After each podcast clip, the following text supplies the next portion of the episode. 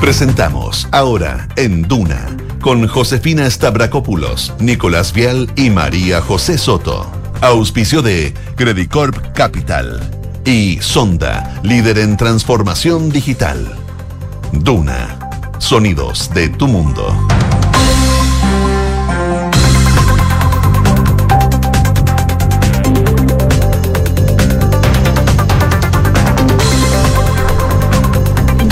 En punto, muy buenas tardes, ¿cómo están ustedes? Bienvenidos a una nueva edición de Ahora en Duna, acá 89.7 en Santiago. A esta hora 12 grados, la máxima va a llegar hasta los 16 y se esperan precipitaciones para el fin de semana. No solo en Santiago, también en regiones, en las zonas donde nos escuchan, se viene un fin de semana lluvioso, ya en Valparaíso, Concepción y Puerto Montt. Aquí en Santiago no tiene nada de cara de lluvia. No pero- tiene cara de lluvia, pero, mañana, mañana. Mañana. sí. Mañana a la tarde, ¿no? Es que todo cambia de un momento a otro cuando Cambia, llueve. sí, cambia todo, cambia. Pero mañana a la tarde. Mañana, mm, no, parte ¿No? desde la mañana. Ah, Sí, con chubascos, eso sí, en la Tenía mañana. ya- tenía no, lo había, ya- no lo había planificado. Tenía, tenía plan- Ah, planes. Sí, tenía planes, de hecho. Ah, al aire libre. Ah, ya bueno, cámbialo. Cambia. No, se fueron. Tienes tiempo. Se fueron. Hay que quedarse a acostar la casa. sí, totalmente. Oye, hasta el domingo, hasta el domingo va a, llo- va, va a llover, pero va a ir bajando en intensidad, por supuesto. Bueno, se ve la lluvia. Sí, oye, varias cosas hoy día, aparte de la franja electoral, de cara al Parte plebiscito. En un ratito. 12.45. 12.45 el primer bloque, el segundo bloque Parte antes la de las 9 de la prueba. noche. Parte de la prueba. Se va a ir, eh, va a ser aleatorio. Sí. Que si en todo caso no alcanzas a verlo, va a estar disponible en duna.cl ¿eh? Sí. para que vean la, Apenas termina la franja. campaña. Oye, más cosas les vamos a contar, además de la, de la franja ya de cara a esta campaña del 4 de septiembre, plebiscito de salida. Además, en materia sanitaria, Chile es el cuarto país latino con más contagios por la viruela del mono. Los casos ya superan los 26.000 en el mundo, todo en el contexto de presiones que se le están poniendo también al Ministerio de Salud para que concrete la llegada de vacunas para, para manejar el virus. Oye, y volviendo al punto de, de esta, este escenario electoral, que esto es un buen dato, ¿ah? que lo aclaró y lo dejó bastante claro, hay que decirlo, el presidente del Consejo Directivo del CERVEL, Andrés Tagle, que no van a haber nuevos vocales de mesa. Sí. O sea, los que estuvieron el año pasado No. se repiten el plato. Así que ánimo los que no. Y lo que comentábamos ayer, hay algunos que les gusta hacer vocales de mesa y lo toman con un tema más bien personal. claro. Sí, pero claridad en eso porque no van a haber cambios en ese sentido. Oye, eh, oye, mañana se podría conocer el veredicto del caso de Martín Mm. Pradena.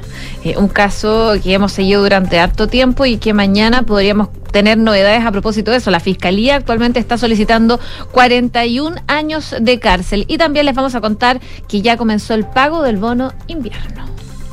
Parte de los temas importantes que vamos a estar hablándoles y en, en, en los temas Materia internacionales, eso, materia internacional. Latinoamérica, Perú, el Congreso peruano le negó el permiso a Pedro Castillo para asistir al cambio de mando de Colombia. Que claramente denota la crisis institucional gravísima que tienen hace rato. Le ha costado mucho gobernar al presidente Castillo. Le vamos a contar esos detalles. Ya, y tenemos pregunta del día. y es la siguiente. Tiene que ver con lo que les contábamos recién a propósito de el inicio de la franja electoral que comenzó, comienza en unos minutitos, eh, con las opciones apruebo y rechazo del plebiscito del 4 de septiembre. ¿Crees que podría ayudarte a decidir? Y te dejamos cuatro alternativas. Sí, quiero verla. No, ya decidí mi voto. Jamás veo televisión. O no me interesa. Cualquiera de las cuatro alternativas. que se siente un poco aludido, por eso te, no me interesa. la No veo tele. No me interesa. Pero escuchen radio. Todas redes. eso. Oye, está con nosotros Quique Yabar. ¿Cómo estás, Quique? Bien. ¿Vas a ver la franja? No veo televisión. Ah. Solo leo. Ya. él. Solo leo, Solo claro. leo. Hay como- Solo leo y reflexiono. Sí, pero se han dado cuenta como de, de que los intelectuales dicen que en verdad no son los tele. actores que trabajan en televisión y Que dicen que generalmente no ven dicen que no ven televisión. apaga la tele. porque, los, bueno, porque los intelectuales los invitamos también a la televisión. Sí, pues ya están Sí. muchas veces en la televisión. Sí, claro. Así que obviamente que Y la hay, y hay muchos intelectuales que también hacen televisión, perdóname. Exactamente. Partiendo por ti. No, no, no, no era el caso. A todo esto, la cantidad de franja televisiva que hemos tenido en los últimos Un dos años. montón, es que hemos tenido un montón de lecciones también. Sí. Harto trabajo para los audiovisuales. Uy, sí. Qué Pero bueno, un, pero buen, bueno. un buen Y minuto. un buen creativos, minuto y para, creativos también. para los audiovisuales y los creativos. Así ¿Vamos es. con los titulares? Vamos.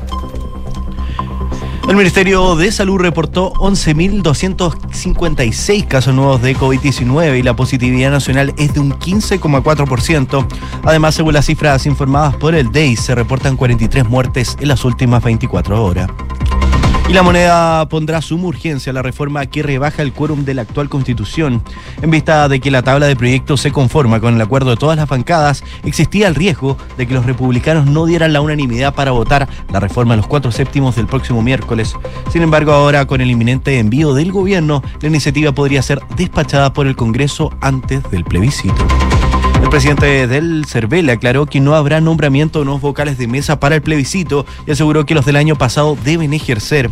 Esta mañana en Radio Duna, Andrés Tagle recalcó que el plebiscito de septiembre es obligatorio y de acuerdo a las nuevas modificaciones, el local de votación será el más cercano al lugar de residencia del votante.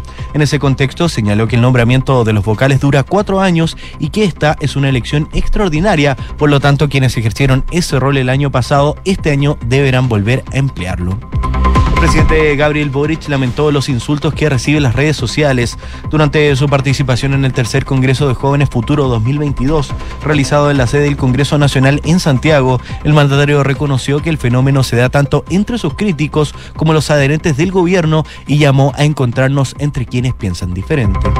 La inflación sigue generando daños en el poder adquisitivo de las personas. Esta mañana el Instituto Nacional de Estadísticas informó que el índice nominal de remuneraciones anotó un avance de 10% en el sexto mes del año en comparación al mismo periodo del año pasado. Sin descontar la inflación, las remuneraciones reales cayeron un 2,2% en julio, anotando su noveno mes consecutivo de caídas. Noticias del Mundo, China rompió con Estados Unidos en asuntos claves tras el viaje de Nancy Pelosi tras su visita a Taiwán. Desde Beijing suspendieron la cooperación en medio ambiente y cancelaron las reuniones militares de alto nivel en respuesta a un viaje que consideran que socavó su soberanía e integridad territorial. Y la prensa italiana aseguró que hoy termina el vínculo entre Alexis Sánchez y el Inter de Milán y podría partir a su nuevo destino, que con casi certeza es el Olympique de Marsella. Su partida toma más fuerza, pues hoy no entrenó con el equipo interista. Muchas gracias, Kike. Gracias a ustedes. Nos vemos. 12 con 07 minutos, partimos revisando informaciones y vamos con la viruela del mono, porque los casos globales ascendieron hoy día a 26.017 con nueve muertos lamentablemente de acuerdo a las estadísticas de la Organización Mundial de la Salud. Estados Unidos se mantiene ¿eh? como el país con más casos reportados, 6.307, seguidos de España, 4.577, Alemania, 2.831, Reino Unido, 2.759 y Francia, 2.239. Y de las nueve muertes confirmadas, dos se registran en España, tres en Nigeria y dos, y dos digo, en República Centroafricana, una en Ghana y otra en India, mientras que otros posibles decesos vinculados a la enfermedad están todavía siendo confirmados por el organismo con sede en Ginebra. Pero si nos venimos a Latinoamérica, eh, el país que tiene más casos reportados sigue siendo Brasil, 1.474 casos, después está Perú, México, Chile, con 69 y Argentina que tiene 31. En los pasados siete días, los países con más casos reportados fueron Estados Unidos, España, Brasil y Francia. La OMS declaró el 23 de julio, recordemos esta emergencia internacional por la enfermedad que durante décadas se detectó casi exclusivamente en África Occidental y Central, pero de la que actualmente se han diagnosticado casos en cerca de 90 países. En general, es menos peligrosa que la viruela convencional, enfermedad que causó millones de muertes durante millones de años, eh, de milenios, pero eh, fue erradicada a nivel global hace 40 años ya y suele manifestarse con una fuerte fiebre que deriva rápidamente en erupciones cutáneas, especialmente en la cara. Ahora, la OMS está estudiando eh, la efectividad contra el brote de las vacunas contra esa viruela convencional. Que, muchas generaciones nacidas desde los 70 a los 80 eh, no se vacunaron al desaparecer esta enfermedad, así como de otros productos desarrollados recientemente, muchos sobre la base de las antiguas vacunas de la, de la viruela. Por ahora, en todo caso, la OMS descarta tener que... Eh, eh, ir a vacunatorios masivos de poblaciones con esta enfermedad y recomendó únicamente protegerse eh, con ellas a los colectivos más afectados, como el de hombres homosexuales, que siguen representando un importante porcentaje de los actuales afectados por esta viruela del mono, eh, que hay preocupación a nivel global a propósito de esto. No se va a acercar probablemente nunca lo que fue el COVID-19, pero sí tienen nivel de alerta similar, el mismo de hecho, del COVID-19, eh, producto de los contagios y las pocas vacunas que hay y la, lo difícil también que es diagnosticar esta enfermedad. Ojalá que nunca se asimile, por lo menos partió completamente distinto. Sí, sí. Y los efectos, y le- todo, todo es distinto con respecto a COVID-19. Es que claro, como uno se contagia también es, Sí. es diferente. Es diferente. Bueno, en todo caso, la ministra ayer aclaraba que precisamente se está ya eh, llevando a cabo el proceso de gestión Ahora- para la adquisición de, de vacunas. Estaba leyendo que eh, cómo se tratan los casos de viruela del mono es que se aíslan hasta que se les salgan todas las Hasta que se les pase la, la todas las roncha. ronchas. Sí. Y pueden pasar 21 días aislados. Así es. No, y tienes que dejar que se que pase. Claro. Mm. La letalidad es bien baja. Como eh, la si peste lo cristal un poco, o sea, en ese sentido me acuerdo que también a los niños los aislan. La peste cristal, sí. Tengo recuerdo yo de haber estado aislada. Ah, no, yo también. A mí no me dio. Sí, pues, ¿no te dio? No. Sí, me, me corro. Sí, mejor. No, no, pues sí, de hecho te da una vez la vida. Es de las pocas que te da una vez la vida y, Y listo. Sí. Pero es terrible. Sí. Lo pasan pésimo. Lo pasan mal los niños. Mm. Ya, oye, eh, contemos el balance sanitario del COVID-19 anunciado en esta jornada por el Ministerio de Salud. Según la Red Integrada de Salud, hay un total de 230 camas críticas disponibles y eh, un total de eh, 11.216 nuevos casos, sumando ya los más de 4 millones desde el inicio de la pandemia. La cifra de este viernes es la segunda más alta en esta semana, porque ayer jueves el número de contagios era 11.525. Hoy día estamos eh, también en una cifra superior. En tanto, los pacientes en etapa activa del virus, es decir, en el periodo contagiante de la enfermedad, están en eh, 41.448. La cifra de esta jornada es bastante mayor a la registrada ayer, cuando se alcanzaba los 37.000 casos activos. Ayer eran 41.000 eh, casos activos. Por otra parte, el Departamento de Estadísticas e Información eh, de Salud, el DEIS, confirmó la muerte de 43 pacientes, por lo que la cifra de fallecidos aumentó a 59.741 personas, lamentablemente, desde el inicio de la pandemia. Se informó que hay 170 pacientes internados en las unidades de cuidados intensivos, en las UCI, de las cuales 123 están conectados a ventilación mecánica invasiva. Y eh, yo les decía, existe un total de 230 camas eh, críticas disponibles eh, y respecto de la red de laboratorios y la capacidad diagnóstica se informó también de 72 mil exámenes de PCR. De esta forma entonces estamos viendo eh, eh, datos altos, cifras altas de COVID-19, 11 mil casos y alza de activos y además proyección de expertos que hablan de dos semanas que vienen eh, con un aumento de casos de COVID. Sí, así que cuidarse, todavía estamos en pandemia. Y vamos a estar harto tiempo. Un buen rato también. Un buen rato. Así que a convivir con ella. Nada que hacer.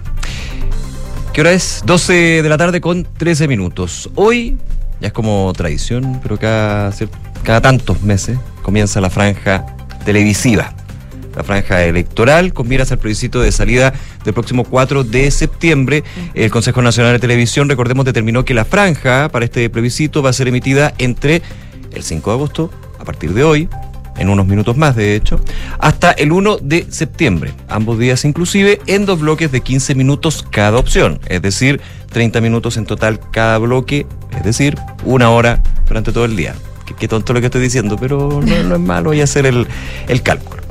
Tendrán 7 minutos y 45 segundos cada uno. Los bloques establecidos por el eh, Consejo Nacional de Televisión son las 12.45 y las 20.45, siendo la opción apruebo la que va a iniciar la campaña a través de los medios durante este mediodía, mientras que la alternativa rechazo lo hará y comenzará en la noche. Hay distintos comandos, hay distintos... Uno tiene, veo la lista aquí del apruebo y el rechazo en términos de quienes están inscritos en el Consejo Nacional de Televisión y también el CERVEL para poder participar de esta franja y son muchísimos. O Un montón, sí. 1, 2, 3, 4, 5, 6, 7, 8, 9, 10, 11, 12, 13, 14, 15. 15 la apruebo. Y el rechazo son un poco más. 1, 2, 3, 4, 5, 6, 7, 8, son como 20. ¿Te acuerdas, Nico, que para el plebiscito de entrada, claro, había distintas organizaciones eh, de alguna forma diseñando distintas partes de la, la, la, la, mm, distintas partes como del, del, del como del video en el fondo de la grabación Sí. y se veía como un enredo. ¿Te acuerdas o no? Que eran como distintos, eran como 10 minutos de uno, 10 minutos de otro y al Sí. final uno no entendía mucho. Sí, no, tendría- no había como continuidad, era, Y- era raro. No había continuidad. No había continuidad. Y el tema es que también hay que recordar que por norma, por ley, los que tienen más minutos dentro de cada preferen de cada opción son los partidos políticos. por el tema de las sí, votaciones que claro. alcanzaron. Sí. Entonces ahí hay un tema, por supuesto, que ahora ha sido ampliamente debatido en términos de por qué los partidos pueden tener más minutos que las organizaciones de la sociedad civil. Es por un tema de la norma.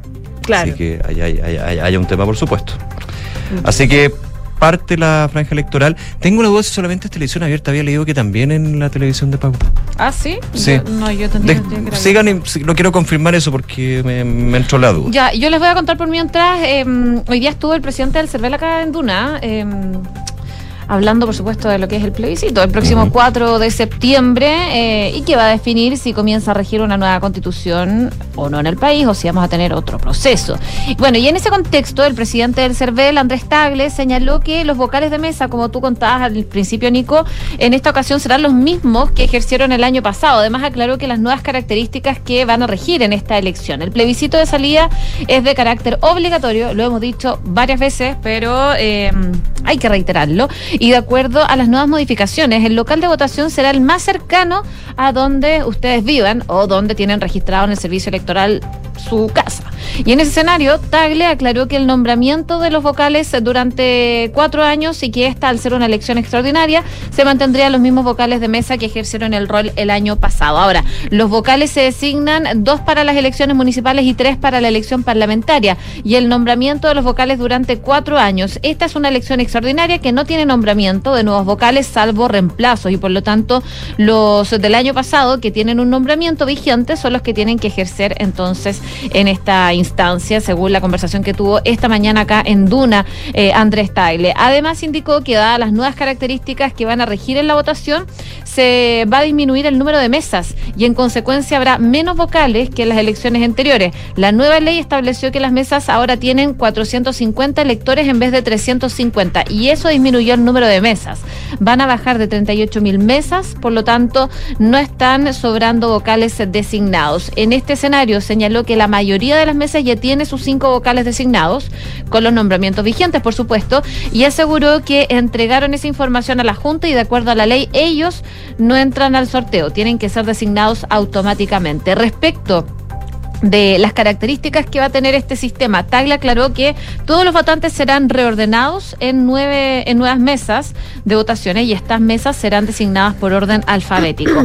Todas se enumeran de nuevo, se enumeran por sector electoral y dentro de cada local los electores son asignados alfabéticamente de tal forma de que las mesas en el futuro, más que el número, lo que va a importar es la mesa. El presidente de la entidad recalcó que el próximo 13 de agosto se van a publicar en la página web del CERVEL los datos acerca de las mesas que corresponde a cada votante y la información de los vocales y el colegio escrutador. Son las novedades entonces que trae el CERVEL respecto de esta elección que se va a realizar el 4 de septiembre, el plebiscito de salida para optar si se quiere o no una nueva constitución.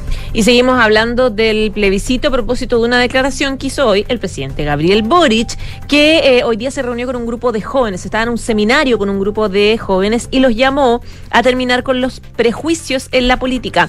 Y para eso usó como ejemplo un insulto que eh, varias veces ya lo hemos escuchado en redes sociales, etcétera, que es el del merluzo. Que le, ustedes lo han escuchado a propósito Sí. de una crítica que le hicieron en España, etcétera. Un término, de hecho, muy popular en España que se refiere a una persona que es boba o que es tonta. Esa es la definición. Y dice él. Me ha sorprendido mucho que uno de los insultos que se ha instalado para referirse a mi persona es del merluzo, que parece que es una excepción española que se dijo en algún programa español y un sector lo tomó y entonces en redes sociales me gritan el merluzo, dijo en el marco de este seminario que es el tercer Congreso de Jóvenes Futuro 2022. Entonces él agrega, eh, recién íbamos entrando y una señora me gritó, merluzo, mamarracho, y pensaba que esa señora cuando abre sus redes sociales seguramente debe tener puras interacciones que le refuerzan esos mismos prejuicios y esa misma opinión. Y así igualmente seguramente vota rechazo, decía él haciendo el link de inmediato al, al plebiscito. Y eh, agrega, esto no lo digo en un mal sentido, dice Boric, porque también, también es al revés. Quienes hoy, por ejemplo, apoyan al gobierno, seguramente en sus redes sociales les aparece varias interacciones en contra de otras personas y con muy poca autocrítica respecto a lo que otros realizamos. Y eso también está mal. Entonces, claro, él dice que eh, ni, lo uno ni lo otro. Eh, hay que encontrarse entre quienes piensan diferente. Cita un poco a Guido Girardi, incluso dice hay que recuperar la sociedad, dice él. Y los jóvenes son fundamentales. Ustedes son los que rompen el círculo. En este seminario, eh, el presidente Boric también hizo una reflexión a raíz de las palabras de su ministro secretario general de la presidencia, Giorgio Jackson, en torno a las críticas de la generación que los antecedió y los distintos tipos de valores, la escala de valores. a la Escala de que valores. planteó. Claro, la escala de valores que planteó y que lo han ya, a pesar de que pidió disculpas, lo han molestado, pero O sea, más que molestado. Sí, no, sí, le, le ha ido entre no. Crítica y talla y todo, digamos, eh, eh, quedó. Yo creo que quedó para siempre. ¿Cuántas veces tú ha- ha- has dicho escala de valores en esta En esta 48 semana. horas? Ah, no, como 25. ya. Más, 25, ya mucho como que se estableció, quedó como una La cuña. escala de valores, claro. Y otros dicen, no, él habla de superioridad moral. Claro, exactamente. Bueno, a propósito de lo que de lo que dijo Giorgio Jackson eh, y eh, Boric haciendo un guiño al presidente de Renovación Nacional, Francisco Chaguán, dijo: Quiero decirle al senador que estoy súper de acuerdo con él. O sea, nosotros necesitamos ser humildes, aprender de las experiencias de quienes nos, anteced- eh, nos anteceden, de sus errores y aciertos. Eh, es importante que quienes estamos hoy en posiciones institucionales seamos capaces de abrir las puertas, porque un problema que tuvo la generación previa a la mía es que tuvo muchos problemas para encontrar en poder abrir esas puertas y generó a su vez otro problema que mi generación, que estuvimos movilizados en 2001, 2006, 2011, nos formamos de alguna manera un poco solos, porque había no había diálogo entre quienes nos antecedían y de esa forma él eh, hace un llamado un poco a la humildad a propósito de la necesidad de escuchar y aprender de las generaciones anteriores. 12 de la tarde con 21 minutos. En otras informaciones, que han sido parte también. Ay, se me quedó pegado. este computador está como yo día viernes.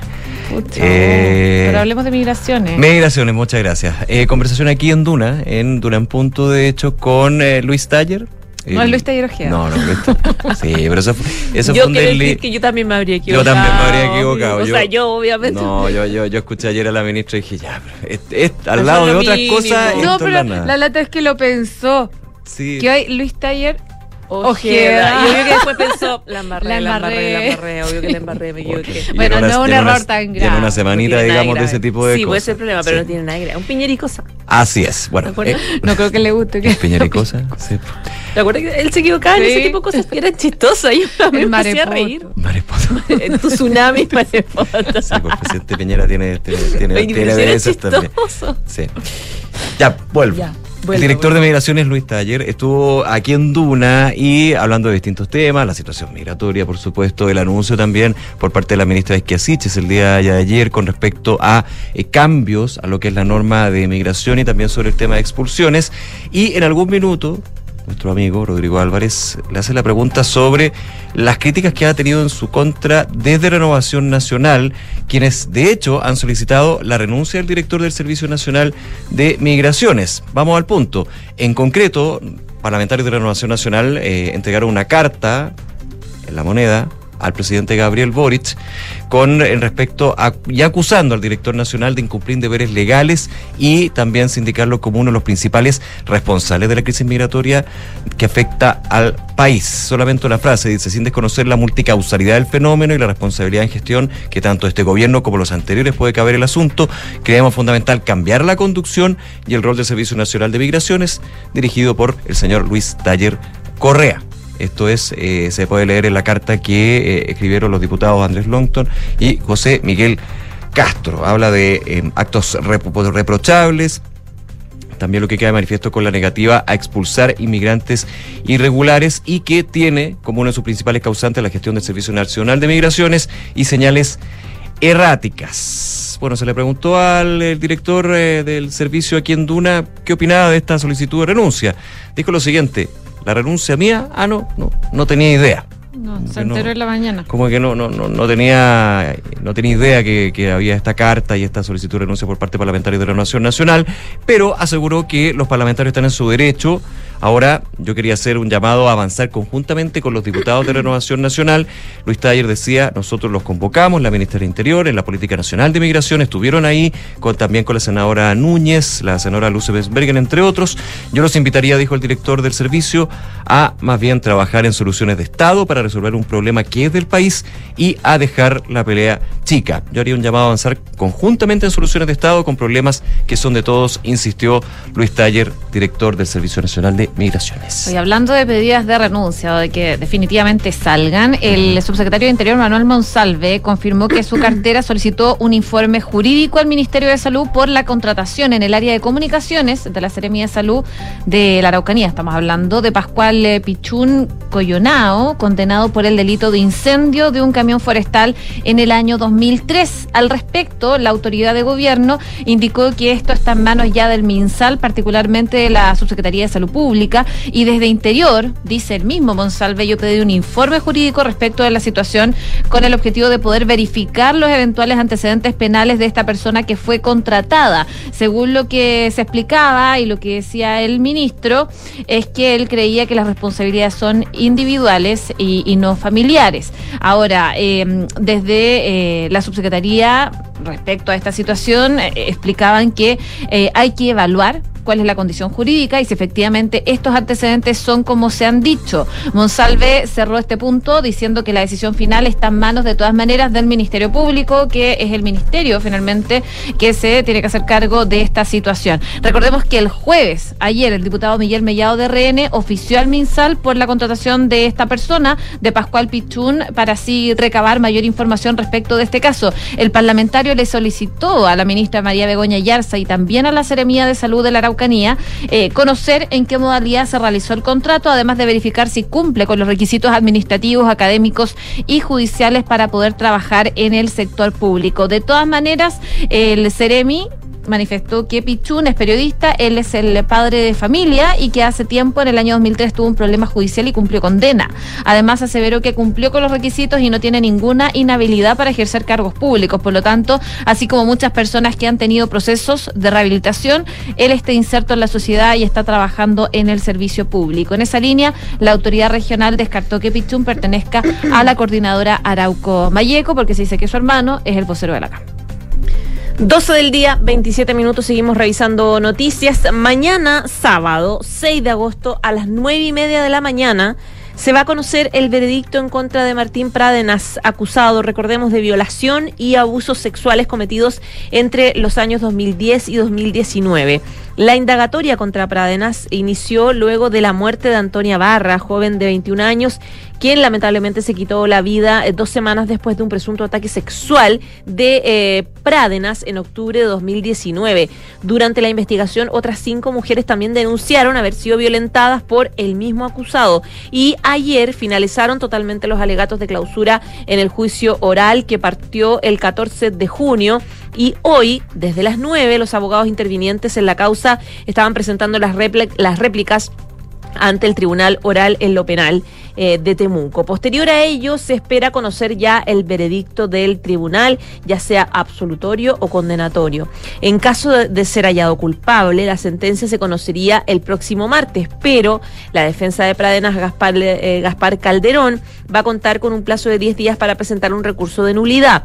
Ayer Calderón se mostró confiado del resultado a favor de su defendido, dice los alegatos de clausura dejan en claro lo que pasó en el juicio, evidentemente lo que ocurrió durante estas 30 sesiones es muy distinto a lo que se ofreció en la acusación en todos sus planos. Dijo estar muy confiado y que el equipo de defensa ha funcionado magníficamente, por lo tanto se esperan buenos resultados de la investigación. En la exposición del cierre del caso Pradenas. El eh, fiscal del caso, Miguel Roja, dijo que al día de hoy las seis protagonistas de las historias son mujeres, quienes algunas eh, cuando les pasó lo que les pasó eran adolescentes y otras eran más niñas y fueron víctimas de una agresión sexual, hecho que provocó una afectación en sus vidas. De hecho, con la consecuencia de que una de ellas se quitó la vida. El denominador común que más resalta cuando vemos estas historias y las analizamos de manera global es que el agresor de cada una de ellas es el mismo y es Martín Prádenas, decía el fiscal a la espera del fallo. 12 con 29, ¿vamos a la pausa? Vamos a la pausa. Antes la pregunta del día. Vamos con la pregunta del día y tiene que ver con la, con la, franja. electoral que parte hoy y las opciones del apruebo y rechazo del plebiscito del 4 de septiembre. ¿Crees que podría ayudarte a decidir el inicio de esta franja electoral? Te damos cuatro alternativas. Sí, quiero verla. No, ya decidí mi voto. O jamás veo televisión. O no me interesa. Hacemos una breve pausa comercial aquí en Ahora en Duna y volvemos para revisar más informaciones. Hola Nico, ¿cómo te fue en el doctor? Hola, en general bien, pero me tengo que operar, así que tengo que evaluar opciones. Tranquilo, revisa si tu cirugía está dentro de la campaña copago fijo de la alemana. Según tu cobertura de ISAPRE y seguro, el copago puede ser hasta cero. Oh, qué bueno. Pensando en ti y en tu familia, Clínica Alemana te otorga copago fijo o copago cero en diversas cirugías con la calidad y seguridad de siempre. Infórmate de este beneficio y sus condiciones en clínicaalemana.cl. Clínica Alemana. Si es tu salud, es la alemana. No pierdas la oportunidad de invertir en el mejor sector de Vitacura. Conoce Lift de Inmobiliaria Hexacón y su estratégica ubicación en un consolidado barrio, próximo al Estadio Manquehue, Clínica Alemana y la variada oferta educacional y comercial de los alrededores. Lift es vanguardia y diseño. Seis pisos articulados alrededor de un atrio de gran altura. Lift de Inmobiliaria Hexacón es un proyecto con foco en la arquitectura. Conócelo en www.exacon.cl. Enfrentar el cambio climático es tarea de todos. Duna, por un futuro más sostenible. El Banco Interamericano de Desarrollo reveló que la región de América Latina y el Caribe necesita inversiones en infraestructura por 2 billones de dólares, principalmente en proyectos de saneamiento, transporte y telecomunicaciones para poder cumplir con algunos de los objetivos de desarrollo sostenible.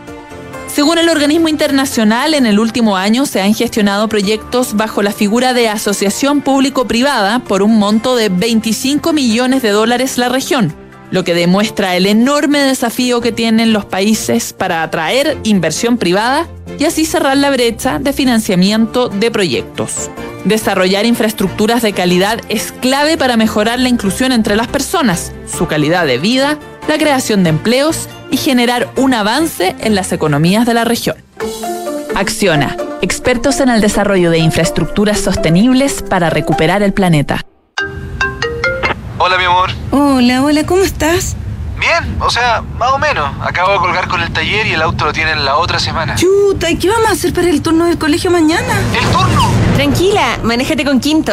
¿Quinto? Sí, Quinto, una app donde eliges el Toyota híbrido que quieras y lo usas por el tiempo que necesitas. En tu caso, una RAP 4, para que te quepan todos los niños. Grande Quinto. Descubre nuestros nuevos puntos de retiro y conoce todos nuestros modelos híbridos descargando la app Quinto Share. Quinto, En este plebiscito constitucional, antes de compartir información, pregúntate, ¿es correcta? Las noticias falsas son un peligro para la democracia. Buscan desinformar, confundir y engañar a la ciudadanía. Reconoce este tipo de noticias con estas cinco características. 1. Desacreditan a una de las opciones con aseveraciones infundadas. 2. Buscan indignarte con afirmaciones desconcertantes o ilógicas. 3. No provienen de una fuente confiable. 4. Intentan disminuir tus intenciones de participar en el plebiscito. 5. Pretenden instalar desconfianza en el sistema electoral. Para más información, ingresa a cervel.cl o llamando al 606.166. Porque tú decides, vota. Servicio Electoral de Chile. Cervel.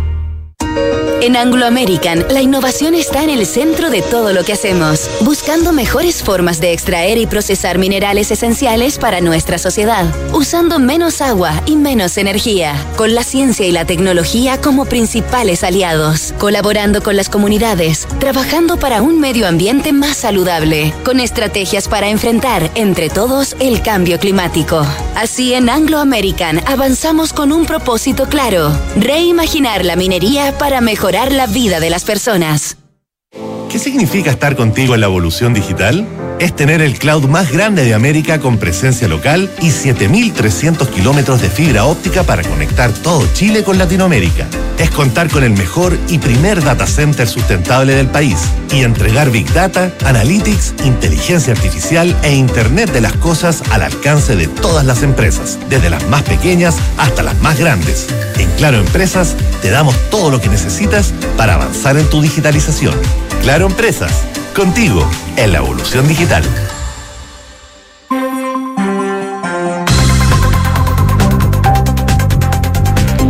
12 con 34 minutos. Estamos de regreso en ahora en Duna, Carlos 89.7. Es momento de revisar noticias del deporte con Francesca Ravizza. ¿Cómo estás, Fran? Muy bien, ¿y ustedes? Todo bien, Fran. Todo bien. Qué bueno. Hola, Oye, Fran. parece que hoy día se, se acaba el drama. ¿Cuál de todos? drama? Alexis Sánchez. Ah, ese drama. Parece. Ya. Parece que hoy día se, se acaba. Pero, pero yo, pero mm, nos han sorprendido tanto últimamente en el mercado de fichajes que no. Ya a esta altura, hasta que salga el video con la camiseta Sí. puesta, yo ya. Bueno, espero. hoy día publica la Gaceta dello Sport que hoy se termina el vínculo entre Alexis Sánchez y el Inter. Finalmente las reuniones con Fernando Felicevich y la directiva interista dieron resultados. De hecho, dicen que va a recibir Alexis Sánchez 5 millones de euros de indemnización por el término adelantado de su contrato. Y una de las razones que le dan más fuerza a este argumento y a esta afirmación que hace el diario es que hoy día Alexis Sánchez no entrenó con el equipo. So- y, y dice mucho porque hoy día empiez- empiezan las principales ligas del mundo. Eh, o sea, no, de- las principales ligas del mundo sí, pero las principales ligas europeas. A eso me, me refería. Y todo indica que el próximo destino va a ser el Olympique de Marsella. Ya tendría acordado los términos de su llegada al equipo francés, pero como decías tú, Nico, hasta que no veamos la foto, ya es oficial, Alexis Sánchez es jugador del Olympique de Marsella, no digamos nada, porque pasa mucho en el fútbol que se habla de un equipo, de un equipo, de un equipo, y al final sale un equipo tapado. Y ficha, es, es que pasa mucho, es muy común que pase eso. Y ha pasado mucho en la historia profesional de Alexis Sánchez también. En términos de, de los rumores, que sí, que no, no, no de cambio. Finalmente siempre hay dos que están en competencia y termina el más fuerte y termina ganándose Alexis Sánchez. Pero, Claro. pero esto es como es largo. Eso es. Pero es que bueno, son negociaciones complicadas. Y queda aquí- un mes todavía de. Porque primero tienes que rescindir del contrato que tiene el Inter, que eso es plata. Después tienes que llegar a un acuerdo económico entre el jugador, agente, que ahí está Felicevich, que es un agente que, que sabe negociar, y el Olympique de Marsella. Y después el acuerdo económico también con el club que te quiere dejar ir. O sea, no- no si es mucho, Es son, harto. son muchas, son muchas las reuniones que hay que tener, los acuerdos, la, la- las negociaciones y al final tienen que quedar todos medianamente contentos, porque no, no pueden quedar todos así. Bueno, vamos a ver, se supone que hoy día se oficializa la salida de Alexis Sánchez en Italia, hay cinco o seis horas más, así que ya pronto deberíamos saber, o sea, de aquí a las 4 de la tarde, me imagino si es que se cierra hoy. Debería estar listo. Debería estar listo a 8 de la noche, a más tardar de Chile, pero ya ahí lo veo muy, muy difícil. Oye, el Chapa fue en salida, conversó hoy día con el Mercurio y dijo una noticia que nunca nadie quiere escucharla, pero es parte del, del, del tiempo también, el ciclo natural de las cosas, que dice que probablemente este va a ser su último año como jugador profesional. Ya había renunciado a la selección chilena, Sí. por eso digo que duele, pero es algo natural. Lógico. Dice, me queda poco, probablemente este año sea mi último año, cumplí una etapa, lleva siete años en la católica desde que regresó por la responsabilidad que asumí en lo que quiero que sea el club. O sea, seguramente si se retira del fútbol, el Chapa Fuensalía va a seguir ligado a la católica de alguna O sea, u otra de forma. O sea, maneras. va, va a ser algo similar a lo que pasó con... Sí, o con Buljubasic también, Con que ahora es Y con el Guaso Álvarez. Álvarez. También. Entonces yo creo que él va a seguir ahí ligado al equipo. Lo veo muy difícil que no pase. Muy difícil, aparte lo identificado que está él con el club, o sea, O sea, el capitán, imagínate. imagínate, no es para, no es para menos.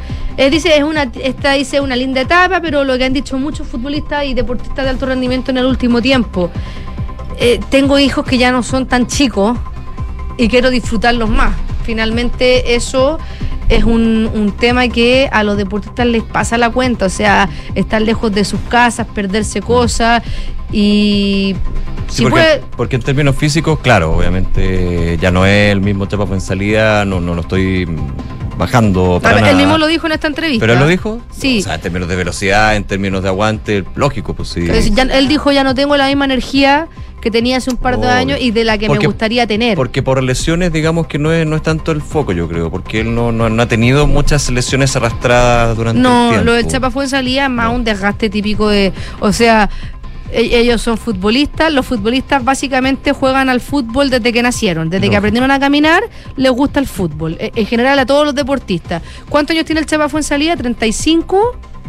36, no, ma- no me acuerdo, pero imagínate, 36 años haciendo lo mismo toda la vida, por mucho que te guste. No, en el alto rendimiento. en el alto cosa. rendimiento, por mucho que te guste. ese- 37. 37, imagínate, por mucho que te edad, guste. po, porque el Chapa puede correr muchísimo más que yo. Oye, pero, Una pero- por eso, pero tú no llevas 37 años siendo Sí. periodista, por ejemplo. Sí. Entonces, eh, eh, Tengo eh, otras habilidades. Tienes otra. Totalmente. No, pero Otra me refiero a que si llevaras 37 años haciendo lo mismo, obviamente hay un desgaste natural de las cosas. Sí, lógico. Si no es. la- por ejemplo, la voz. Claro. Se te, se te iría la voz, un nódulo, Un nódulo. no sé, Sí, un pues, Y carraspeo, Nico Vial tiene un bozarrón. un bozarrón. Y tengo problemas para hablar, como dicen ustedes. Malito. Malito para hablar. Malito para hablar, latero. No, nunca latero. Oye, hoy día aparte las. Ha hablado tres- más de Me retiro. 35 Más de ha hablado por 35 35 Ya, pero ya. Desde que aprendió a de- decir De hecho, mamá. has hablado por 35 años. Pero ¿por, para por qué el bullying tiene que venir a mi persona No, no, el estaba hablando otra cosa, ya. Volvamos al deporte. Francesca Ravizza, gracias. Han pasado como la. 85 años. Bueno, cartelera del fútbol. Vamos. Hoy día, como les decía, empiezan las principales ligas europeas y hoy hay algunos partidos que no son tan entretenidos, pero sirve. Digo, no son entretenidos porque ninguno es clásico. Sí, porque me la vendiste súper mal. Sí. No son tan entretenidos porque ninguno es clásico, Mejor pero, leo. pero siempre jueguen eh, FIFA, eh, Perdón. Fanta Fútbol, jueguen mejor. Claro, Oye, fantasía. estamos muy modo viernes. Ya. Frankfurt versus el Bayern a las dos y media. El, el Lyon en la Ligue 1 contra el, no sé cómo se pronunciará este, este equipo, Ajaccio, Ajaccio eh, francés. El sábado a las 11 de la mañana, Barcelona con el Rayo Vallecano. A las 12 y media, este va a estar entretenido. El Bayern Leverkusen de Charles Arangui recibe al Borussia Dortmund el domingo. El Almería versus el Real Madrid. A las 12 y media el domingo, para los hinchas de la Católica y de la selección, el Salernitana de Diego Valencia visita a la Roma. Una Roma que eh, va a tener el estreno también de Paulo Dybala. Puede ser. Así que ese también va a ser entretenido. Y en el fútbol sudamericano, el sábado a las 7 y media de la tarde, Flamengo va a enfrentar a Sao Paulo en uno de los duelos principales de la fecha 21 del Brasileirao y Arturo Vidal nuevamente va a ser titular según publica hoy día Globo Esporte, va a repetir la oncena que venció al Atlético Goyaniense donde la semana pasada Arturo Vidal marcó un gol de penal. Este plan del técnico de Flamengo se da en tener un plantel largo, en Brasil se pueden permitir equipos con planteles largos, entonces tratan de tener mucha rotación en sus equipos para evitar lesiones porque están con muchos frentes. Está la Copa, está el Brasileirao, está la Copa Libertadores, entonces necesitan estar eh, con peleando en, en esos tres frentes, que es un poco lo que pasa en Europa y es un poco la crítica que se hace al fútbol chileno, que cómo no puede rendir en tres frentes, que es la Copa, la Libertadores, la Sudamericana y, y el torneo nacional. Siempre votan uno de los dos torneos lo- los equipos y es finalmente por un tema económico, porque si no tienes plata no puedes contratar a, lo- a los mejores jugadores o varios jugadores buenos y eso te impide tener planteles largos. Y están, y finalmente a mitad de temporada los jugadores eh, tienen una sobrecarga deportiva, se lesionan, están, tienen fracturas por estrés algunas veces, entonces eh, Brasil se lo puede permitir. Eh, es sin duda la liga millonaria del fútbol sudamericano. Eric Pulgar no va a estar, lleva apenas un par de días entrenando en el Flamengo desde que llegó de Italia y nuevamente no va a ser considerado en el FLA. Eso también habla un poco del gran nivel que tiene Arturo Vidal, o sea, básicamente no se adaptó. Llegó adaptado al Flamengo y No eso necesitó adaptarse. no necesitó adaptarse y eso es una característica solamente de cracks. Imagínate, Eric Pulgar, que es un jugador de selección, es parte de la generación, eh, eh, o sea, es un titular de una... Tomó la posta de la generación dorada, no, no logra, tiene que pasar... Más joven que Vidal. Además, pero necesita un tiempo de adaptación más largo. Bueno, pero esperemos que también le vaya muy bien. Sí, ojalá. O sea, con 44. Es que mucho ahí en los controles. Me manda unos mensajes muy divertidos. Oh, la talla interna en este, en este No, programa. no, muy demasiado. Desde la interna. mañana en el Hablemos en Off con problemas domésticos. Problemas Así, domésticos. Que alegaba. Matías del Río, alegaba lo mismo. ¿Ya lo puedo decir mucho? Ya, dilo. Es que cuando tú preguntaste cómo se pronuncia ¿Mm? Yo no quiero que, no quiero que sigas. No Le iba a sigas. preguntar a la José Soto, No, pero. Me dejo preguntarle a la José Soto. Ah, como, ya, como el, co- ya, ya, ¿para qué? Ya, ya. ¿Para qué, para qué repetimos? ¿Para qué repetimos? Lo más grande, José Soto. Además, más respeto con la editora. Sí, pero. No tengo ni un re- no hay ni que un le cambian los nombres a las personas. Ya, 12 Pero oye, pero, 40. pero gran, gran, gran valor ahí haciendo el bloque deportivo, te lo hiciste. Muy bien, gracias. Por hacernos los choros, terminamos Ay, todos Dios tranquilos. mío, Gracias, Fran. Gracias, encargaba. Cuando quieras. Eso. Mm, Ya que estamos. Chao, Gracias, nos Fran. vemos. 12 con 45 minutos y pongámonos serios. Vámonos a el mundo, especialmente a Perú, porque el Congreso de ese país, denominado por la oposición de derecha, se negó a autorizar al presidente Pedro Castillo a salir del país para asistir a la posesión de Gustavo Petro como presidente de Colombia. Esto va a ser el fin de semana, el 7 de agosto. Eh, de hecho, el presidente Gabriel Boric también va a viajar a Colombia. El permiso solicitado por Castillo eh, recibió 67 votos en contra, 42 a favor y 5 abstenciones durante la sesión del Pleno transmitida por el canal de televisión. Ahora yo no sabía que tenía que pedirle permiso al Congreso para ir. Eh, él lo que dijo a través de Twitter es que lamentaba que de forma inusual y prepotente el Congreso me impida asistir a un acto protocolar internacional. Este hecho mella los lazos democráticos con la hermana República de Colombia, decía el mandatario. Por su parte, el canciller peruano César Landa instó al, al Congreso a revertir la decisión que afectaría la imagen internacional de Perú. Según lo que señaló Landa, nuestra imagen internacional vuelve a ponerse en cuestión al no autorizarse el viaje del presidente a la transmisión de mando en Colombia. Es la primera vez en las últimas tres décadas que un jefe de Estado ve frustrada su expectativa de viajar en una misión oficial. Entre los legisladores se alegó que el presidente peruano enfrenta un récord de cinco investigaciones fiscales por presunta corrupción y una situación inédita en Perú para el mandatario en ejercicio. Castillo había pedido permiso para salir del territorio nacional del 6 al 8 de agosto y según el gobierno peruano, la presencia del presidente de Perú en Colombia iba a permitir, iba a permitir digo, fortalecer estos lazos históricos de hermandad y cooperación entre ambos países. Según la legislación peruana, el presidente de la República necesita autorización del Congreso cada vez que desee viajar al extranjero. Así que ahí está la razón de por qué eh, el presidente Castillo le tiene que pedir permiso al Congreso para salir del país, específicamente ahora para ir a Colombia este cambio de mando, algo que no se aceptó. Solicitud denegada. Reflejo de la crisis política que se. Totalmente. Pero totalmente. ¿Cuántos ministros del Interior ha cambiado en tan poco tiempo? Sí.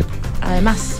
Oye, seguimos revisando noticias internacionales, son las 12 del día y 47 minutos. Esto partió eh, siendo analizado, abordado, informado por las secciones de deportes del mundo, pero ahora ya claramente está centrado en un tema político y tiene que ver con eh, esta situación de esta estrella del baloncesto norteamericana. Rusia y Estados Unidos están negociando un nuevo intercambio de, de prisioneros en uno de los pocos diálogos que Moscú y Washington mantienen activos en plena tensión por la ofensiva rusa en Ucrania. меня Hoy ambos países se dijeron ya que están dispuestos a continuar las conversaciones al día siguiente de la condena terrible en Rusia a nueve años de cárcel de esta estrella del baloncesto Britney Greener. Los tres eh, estadounidenses detenidos en Rusia y un ruso que purga una larga pena en una cárcel de Estados Unidos podrían verse involucrados en este canje de prisioneros. El punto son las sanciones que tienen estas tres prisioneros y que son impresionantes eh, si lo pensamos con el caso de eh, esta deportista. Recordemos que ella fue condenada a nueve años de prisión el jueves eh, en una colonia penal rusa y a pagar una multa de 16 mil dólares por posesión y contrabando de estupefa- estupefacientes.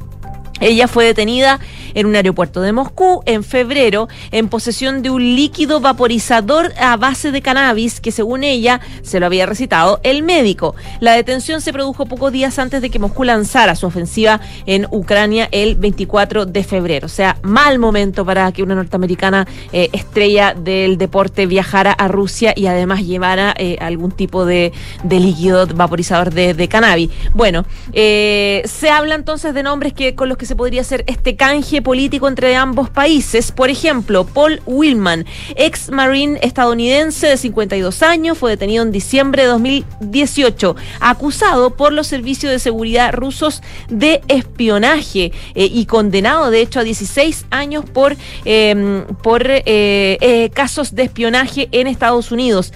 Mark Fugel, que es profesor de la Escuela Estadounidense de Moscú, ex diplomático y fue condenado en Estados Unidos a 14 años de cárcel por tráfico de cannabis a gran escala, no un líquido para los músculos, digamos. Esto es a gran escala de tráfico. Ese es otro de los nombres que podría recibir este intercambio. Víctor Booth, que tiene eh, condenado en 2012 a 25 años de cárcel en Estados Unidos, luego de ser acusado de armar a rebeldes en alguno de los conflictos más sangrientos del mundo. Por lo tanto, eh, eh, condenado por tráfico de armas. Es decir, estos casos son los que de alguna forma podrían eh, generar el trueque de de prisioneros que se está eh, evaluando entre Estados Unidos y Rusia, pero claro, uno ve el delito y es impresionante la diferencia, el contraste entre, entre el, el- el cambio que eventualmente sería con esta, con esta deportista de alto nivel.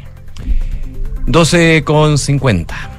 Siguiendo en materia internacional, brevemente actualizar lo que sucede en esta relación tan tirante entre China, Estados Unidos y al medio Taiwán, porque China anunció este viernes ocho medidas en protesta por el viaje de la líder de la Cámara de Representantes, Nancy Pelosi, a Taiwán, entre ellas la suspensión de la cooperación en materias, en distintas materias, como por ejemplo la judicial, cooperación de cambio climático, Estados Unidos y China en este caso, y en algunos mecanismos de seguridad. Se suspende, entre otras, la cooperación en la repatriación de inmigrantes ilegales, en la asistencia judicial penal, en la lucha contra los delitos transnacionales y las conversaciones sobre lucha contra el cambio climático. Así también la Cancillería china informó de la cancel no sé, puras cancelaciones, de la cancelación de las llamadas telefónicas entre los líderes de comandos militares y las reuniones de trabajo entre los ministerios de defensa de ambas potencias y las carteras de mecanismo de consulta de seguridad marítima militar. Así que varias cancelaciones, eh, se enfría muchísimo la relación entre Estados Unidos y China, no solamente desde sus actuales gobiernos, sino desde la administración y finalmente las distintas vías de cooperación que existían y que de alguna manera se van congelando por el momento luego de este mm, impasse, se dice desde, desde China, desde Estados Unidos, desde el gobierno de Biden, se dice que más bien es desde eh, lo que fue la líder de la Cámara de Representantes, ella fue, no el nombre del gobierno, pero finalmente se entiende que igualmente desde Estados Unidos hay esta tensión que genera cancelaciones en las distintas vías de colaboración. 12 con 51. Estás en Ahora en Duna. Volvamos a noticias nacionales porque luego de que ayer los órganos de resistencia territorial pertenecientes a la CAM, a la coordinadora Arauco Mayeco, eh, afirmaran haber iniciado un proceso de recuperación territorial. ¿Se acuerdan que eh, durante el fin de semana había mandado un comunicado y hablaban de tomarse seis predios? Eh, bueno, anoche confirmaron la toma de dos predios forestales en la comuna de Carahue. Esto lo comentó el subsecretario del Interior, Manuel Monsalvi, rechazó la usurpación y aseguró que el gobierno va a aplicar las herramientas legales que están disponibles. Según las palabras de la autoridad que estaba eh, en Concepción, es que entienden la demanda legítima del pueblo mapuche de recuperar sus tierras.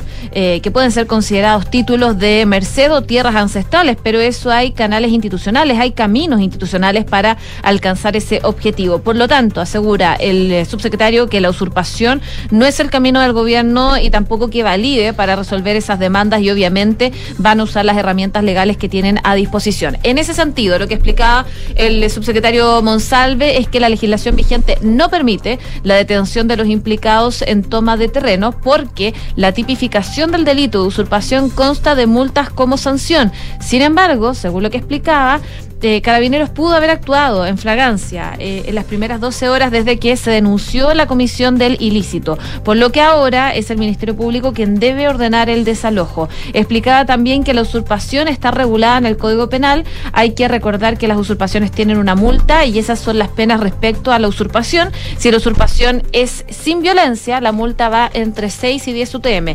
Y si la usurpación tiene violencia, y que hay que comprobar, es una multa de entre 11 a 20 UTM. En esa línea, el subsecretario aseguró que actualmente en el Código Penal no existe la sanción de detención por el delito de usurpación. Es bien importante decir esto a propósito de las acciones que finalmente se pueden llevar a cabo. Y bajo este contexto, el encargado de seguridad planteó cuáles son las herramientas que tiene el Ejecutivo y las policías también para proceder ante eh, lo anunciado por la CAM y asegura que el gobierno tiene una herramienta para actuar que es querellarse. La ley establece la posibilidad de actuar eh, con carabineros por... eh, este tipo de hechos ni siquiera se requiere de intervención del gobierno para eso. Eh, se requiere una denuncia y la fragancia, es decir, que el delito esté en curso. Después de las 12 horas le corresponde al Ministerio Público, que en ese caso tiene el orden de desalojo. Parte de lo que explicaba el subsecretario del Interior a propósito de este anuncio que hace la CAM de que se habrían tomado dos previos en Carahue. 12 del día y 54 minutos. Seguimos revisando noticias locales. A propósito de la decisión del gobierno de presentar urgencia al proyecto de ley que busca rebajar los cuatro séptimos al quórum de reforma constitucional. Bueno, los parlamentarios lo eh, valoraron, lo aplaudieron esta decisión de, eh, de la moneda, pero algunos creen que esto podría haberse empañado por la presentación de algunas indicaciones desde el Frente Amplio. De hecho, sobre el tema, Leonardo Soto, que es, eh, eh, eh, no, Raúl Soto, presidente de la Cámara, dijo que eh, ese proyecto está eh, siguiendo su curso y avanzando en el Congreso y está teniendo bastante apoyo transversal, no solamente para rebajar los quórum de las reformas constitucionales a cuatro séptimos, sino eh, de las indicaciones que se han presentado también para bajar las leyes de quórum calificado, decía Enemol. Y él planteaba que ya se acordó priorizar aquello y que está fijado para la tabla el próximo miércoles para la discusión, debate y votación en la sala de la Cámara y lo más probable es que ese día sea aprobado, dice él, ojalá con un apoyo transversal. El diputado PS Raúl Leiva decía que se solicitó al gobierno que le dé urgencia, le había solicitado que le dé urgencia, idealmente discusión inmediata al proyecto de ley para que se tramite con celeridad y también deje de manifiesto cuáles son los sectores que quieren una voluntad de cambio y eventuales eh, reformas. La jefa de la bancada del Partido de la Gente, Giovanna Ahumada, calificó como una buena señal la urgencia, afirmando que eh, se va a estar pendiente que sea un proceso eh, rápido. Según Ahumada, las indicaciones al proyecto tendientes a rebajar los eh, quórum, en todo caso, ponen en riesgo la estabilidad legislativa, porque una cosa es que ellos pongan urgencia y otra es que sus propios parlamentarios busquen colocar indicaciones para eventualmente retrasar la votación al plebiscito y generar más barreras para avanzar. Es un problema porque no hay conversación real eh, ni un trabajo en equipo con el gobierno ni con los parlamentarios. Ahora, un paréntesis es que Leonardo Soto eh, dijo en varias oportunidades que ellos iban a presentar indicaciones, pero que si esas indicaciones significaban atrasar el proyecto, las iban a retirar, digamos. Estaban dispuestos a negociarlo precisamente para que se vote, como dice el presidente de la Cámara. eh, ojalá, eh, decían ellos, el proyecto se, se despache de la Cámara de Diputados este miércoles. Por lo tanto, están todas las líneas hacia, hacia eso. El jefe de la bancada de los diputados de C, Eric Aedo, decía que eh, la- las indicaciones eh, van a entorpecer el problema. Decía él que eh, hay que tener responsabilidad político, política, lo único que van a hacer es dilatar el proceso y generar incertidumbre, eh, que es lo que la gente precisamente no necesita. Entonces les quiero hacer un llamado a que respondamos a la certeza, a la democracia y votemos hoy, decía el parlamentario. 12,57. Hoy día hay datos eh, de empleo en Estados Unidos, también de salario, que han eh, generado cierta volatilidad en el tipo de cambio en el dólar en nuestro país, que durante la semana, sabemos, estuvo cayendo, en algunos minutos también con la atención ahí puesta en- eh, y el ojo puesto en Taiwán, hizo que subiera eh, en algunas jornadas, pero el día de hoy sube y con fuerza sube y con fuerza. 1,93% está subiendo a esta hora con respecto al día de ayer. Estos son 17 pesos con 40 centavos de alza y mantiene al dólar en los 919 pesos con 40 centavos. O sea, supera de manera importante lo que es esta barrera de los 900 pesos. Ayer, de hecho, recordemos, cayó 11 pesos ubicándose en los 902 pesos.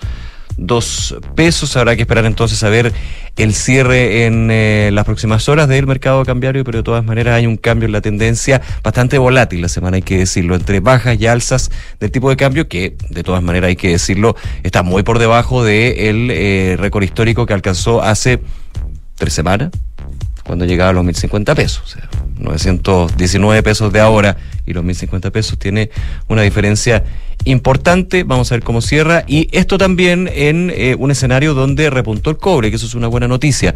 Subió el metal rojo 2,47% en la Bolsa de Metales de Londres y se transó en los 3 dólares con 55 centavos la libra. 12 con 58. Vamos a la pausa. Antes les recordamos la pregunta del día.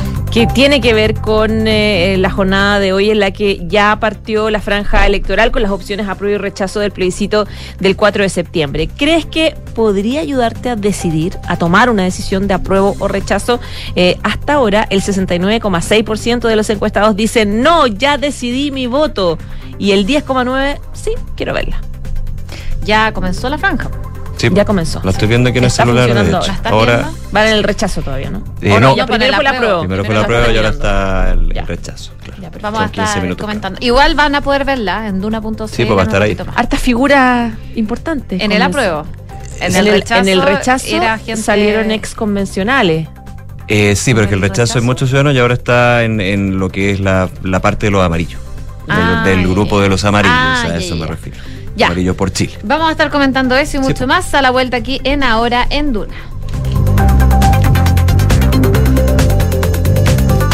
En Credit Corp Capital buscamos ampliar sus horizontes. Invierta internacionalmente, también desde Estados Unidos, que cuenta con un entorno regulatorio altamente desarrollado y reconocido a nivel global. Con nosotros encontrará una asesoría personalizada para sus decisiones financieras. Buscamos construir relaciones de confianza que nos permitan ser más que su asesor de inversión. Queremos ser su aliado estratégico de por vida para usted y su familia. Credit Corp Capital, aliados potenciando sus decisiones. Sonda, trabajamos para que disfrutes tu vida, impulsando la innovación y el desarrollo de soluciones que acompañen la transformación digital de las organizaciones de hoy. Cuenta tú también con el respaldo, agilidad y eficiencia del líder en transformación digital de la región. Conócenos en sonda.com. Porque en Sonda trabajamos para que disfrutes tu vida. Sonda, make it easy. ¿Quieres ganarle a la inflación? Escucha entonces este buen consejo. Invierte en UF a través de la renta residencial, la mejor alternativa para proteger tus ahorros sin que estos pierdan su valor. Si aún tienes dudas, asesórate con los que saben. En Ingebec Inmobiliaria te ayudan a encontrar una inversión a tu medida. Anota este buen consejo. Más adelante me lo vas a agradecer. Ingebec Inmobiliaria, tu inversión, nuestro compromiso. Descarga la app del nuevo falabella.com y consigue todo lo que necesitas para disfrutar eso a lo que le diste espacio en tu vida. ¿Todo para el perro que acabo de adoptar? Sí. Ajá. Bobby, ven, mira, para empezar a practicar fútbol. Por supuesto. Oye, ¿y si le di espacio a hacer pan de masa madre? ¿Ah? También hay miles de marcas, miles de emprendedores y la mejor calidad. Descarga la app del nuevo falabella.com. Digitaliza tu área de recursos humanos con Talana, la más completa y robusta plataforma para la gestión de personas. Ahorra tiempo y costos, gestiona los turnos de tu equipo, firma digitalmente, calcula remuneraciones, establece y cumple objetivos y encuentra el talento ideal para tu empresa. Todo desde un solo lugar. Únete a las miles de empresas que ya han digitalizado su área de recursos humanos con Talana. Conoce más en talana.com. Presentamos Office Hub Costanera, el nuevo centro neurálgico de negocios, con oficinas del más alto estándar, ubicadas en las torres del Costanera Center, con acceso expedito a autopistas urbanas y red de transporte público que conectan con toda la ciudad, en espacios flexibles y oficinas premium que potencian la innovación, la colaboración y los nuevos negocios. Bienvenidos a Office Hub Costanera, el espacio para mirar al futuro. Onogneda edietnog inomogritrevni. ¿Qué? Segorei retrevni oreg rogemo no lo olera. No, para, para. Deja de hablar al revés y ser un invertido. Y conoce las soluciones para invertir de manera simple y fácil desde tu app Scotiabank Go o web. Porque con Scotia Fondos tienes un grupo de coaches expertos que te ayudarán a diversificar tus inversiones según tu perfil de riesgo y objetivos. Conoce las alternativas de Scotia Fondos. Infórmese de las características esenciales de la inversión en fondos mutuos establecidas en sus reglamentos internos y scotiabankchile.cl. Infórmese sobre la garantía estatal de los depósitos en su banco o en cmfchile.cl. Marca registrada de The Bank Bank of Nova Scotia, utilizada bajo licencia. CB Galería es un espacio de espíritu amplio en Vitacura, donde podrás encontrar seis de los más honderos restaurantes de Santiago. Galerías de arte con exposiciones que invitan a ser descubiertas, vanguardistas tiendas de diseño y decoración, una chocolatería premium, una pastelería boutique y servicios bancarios y de turismo. En CB Galería conviven el arte, la gastronomía, la arquitectura, la botánica y el diseño, que fluyen en una experiencia que te invita al ocio recreativo. Alonso de Córdoba 4355 Vitacura, www.cbgalería.cl Don Juan, lo felicito, lo veo preparándose para el invierno. Igual que usted, señora Mariana, que mejoró a tiempo su techo con los subsidios de hogar mejor del Mimbu. Claro, porque hay que prevenir y prepararse para la lluvia. Revisando también las filtraciones del techo y despejando los ductos del alcantarillado, las canaletas. Muy buenas ideas, vecino. Ahora lo dejo que siga barriendo las hojas, pues. Cuando nos cuidamos entre todos y todas, pasamos un mejor invierno en nuestra casa y nuestro barrio. Infórmate sobre los subsidios de mejoramiento de vivienda en www.mimbu.cl. Ministerio de Vivienda y Urbanismo. Gobierno de Chile.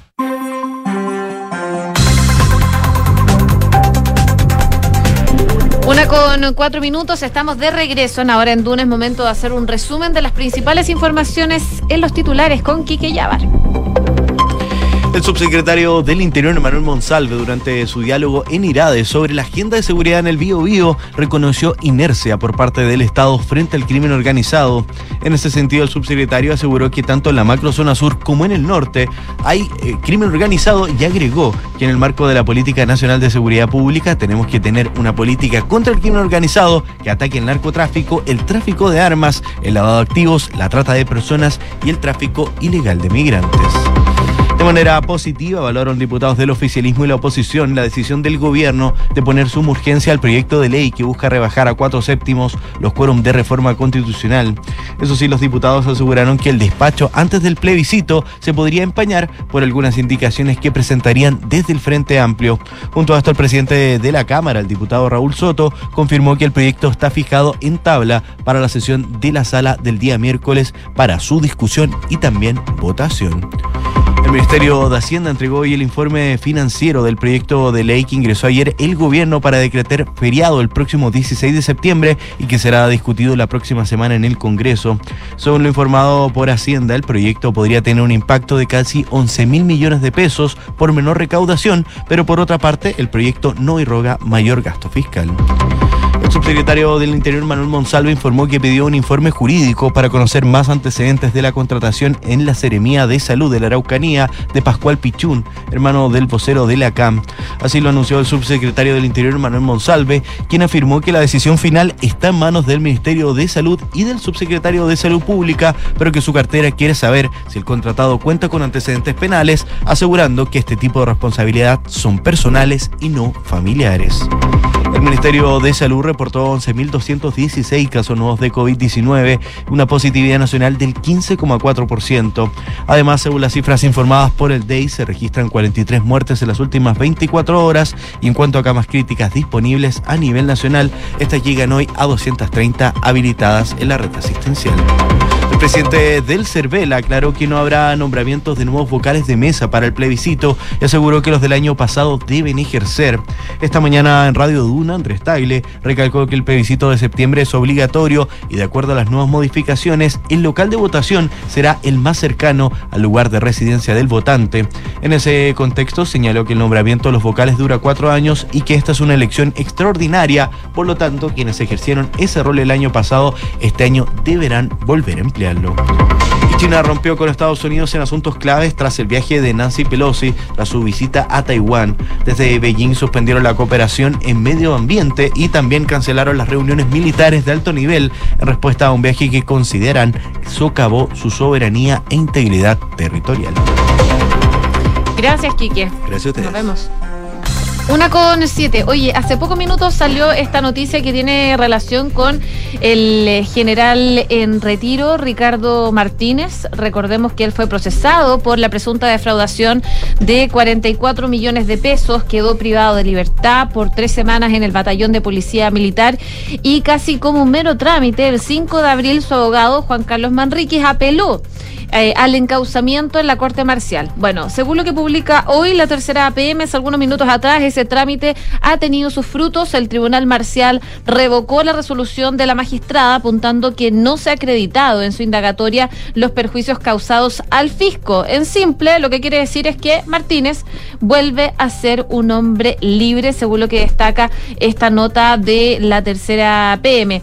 Hace dos semanas el caso se puso en tabla en la Corte Marcial, donde el Consejo de Defensa del Estado pidió la inhabilitación del ministro integrante representante del Ejército, Isaías Martínez, dado que también estaba siendo indagado por la jueza por esta presunta utilización de recursos públicos para un viaje a Europa. Unas semanas después, el Tribunal de Alzada Militar volvió a postergar la decisión sobre el recurso de apelación hasta la tarde del jueves que la sala tomó una decisión que se transformó en un verdadero salvavidas para el ex comandante en jefe del ejército y un duro revés judicial también para la jueza Romy Radenford.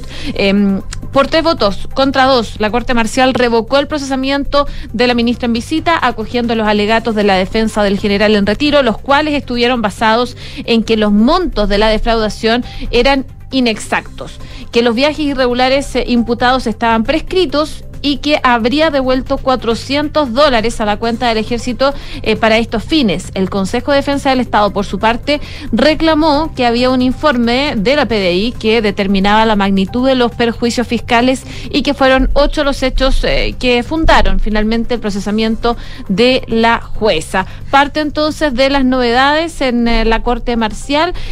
recordemos que la situación de Ricardo Martínez fue bastante bullada. Él estaba cuatro días de entregar el mando una, en una ceremonia en la escuela militar el primero de marzo y ahí el entonces comandante en jefe del ejército preparaba el traspaso a Javier Iturriaga, pero sus planes se vieron seriamente modificados porque ese día llegó esta carta que eh, probablemente no hubiese querido leer nunca. La ministra en visita, Romy Radenford, lo citaba a declarar en calidad de inculpado por el fraude en el ejército en esta lista empresas de turismo. Pero son las novedades entonces que trae este caso tan emblemático del fraude en ejército. Una de la tarde, 10 minutos, seguimos revisando información nacional. Se acusó de intervencionismo a la subsecretaria de Evaluación Social por hablar de nuestra propuesta de constitución. Esto, por supuesto, en medio de indagatorias que está haciendo la Contraloría en la moneda por este supuesto intervencionismo de cara al plebiscito del próximo 4 de septiembre. Se trata de Paula Poblete, subsecretaria de Evaluación Social, eh, dependiente del Ministerio de Desarrollo Social.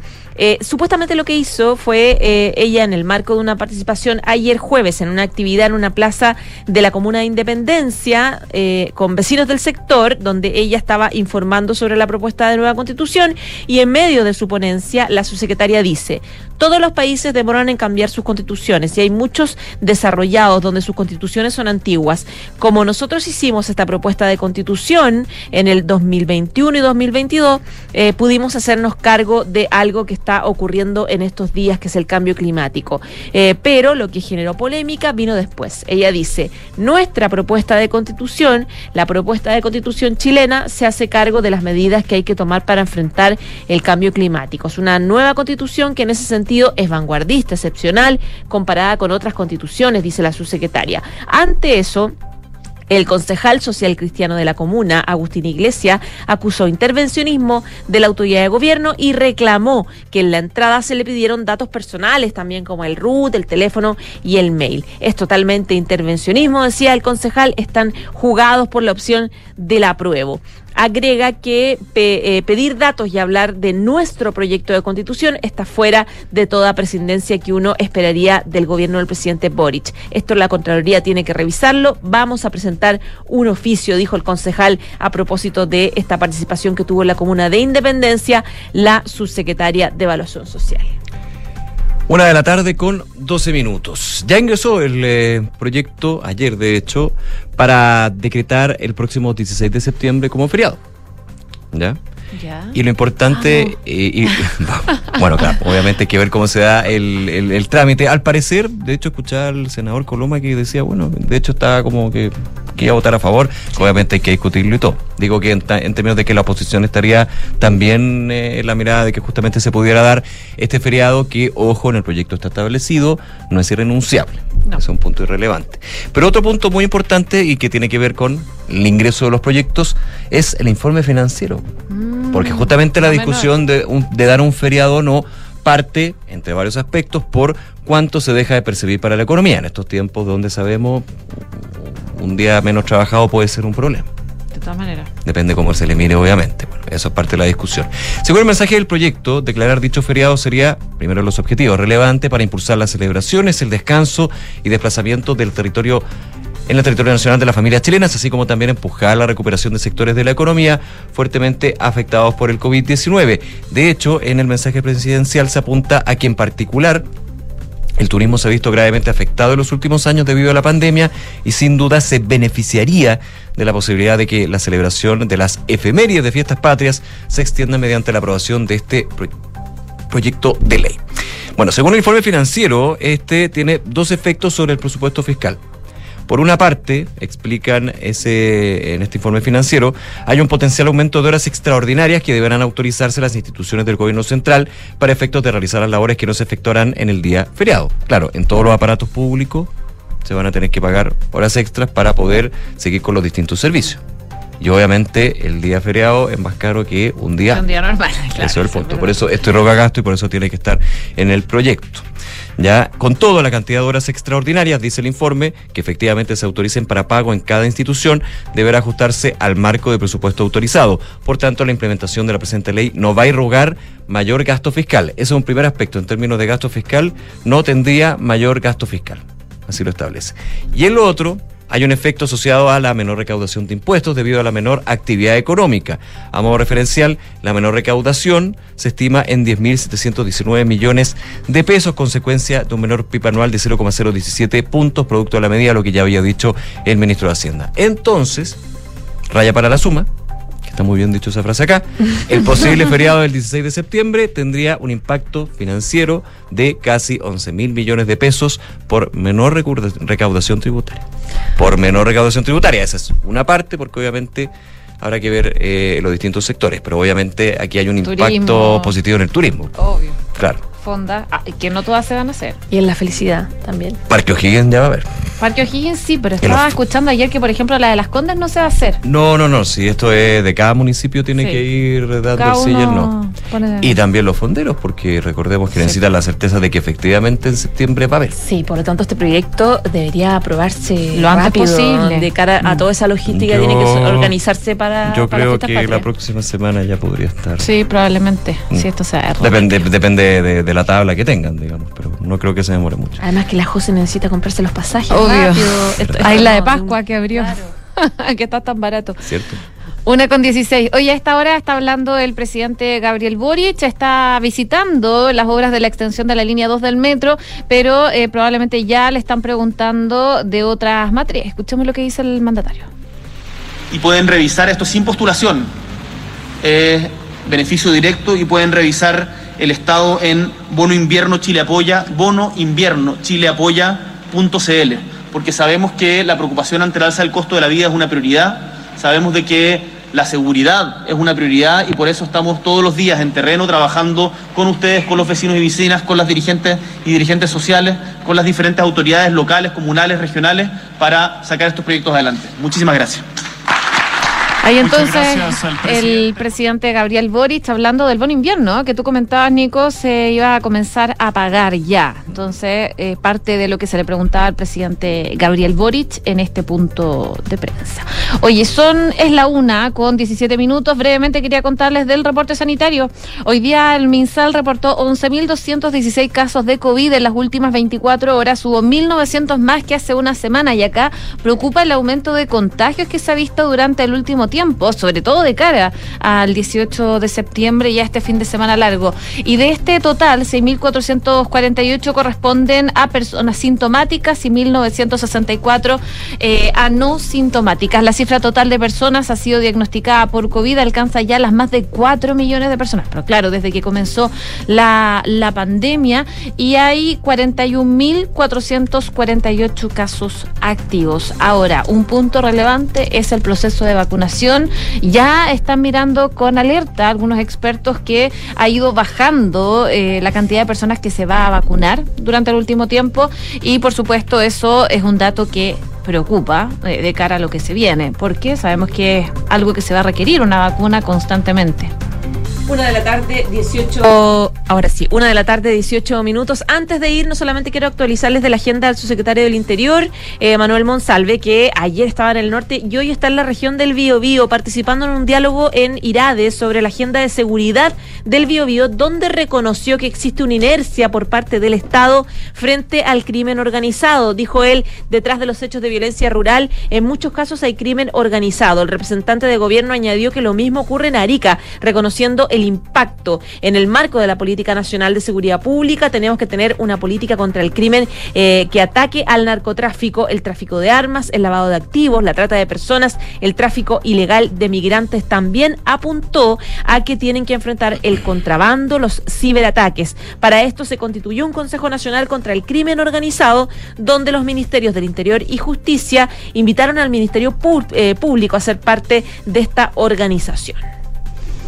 Una con 19. Oye, ya terminó la franja. ¿Tú la estabas viendo, Nico? Sí, terminó. ¿Terminó? Ya. Bueno, el detalle, si no la alcanzaron a ver, va a estar en duna.cl. Exactamente. Se los recuerdo. Oye, y nos vamos, pero antes la pregunta del día. En Twitter les contábamos que hoy comenzó esta franja electoral con las opciones a prueba y rechazo del plebiscito del 4 de septiembre. ¿Crees que podría ayudarte a decidir? El 66,7% de los que participaron dicen, no, ya decidí mi voto. El 14,8% no me interesa. El 11,1% sí, quiero ver la franja. Y el 7,4% jamás veo televisión.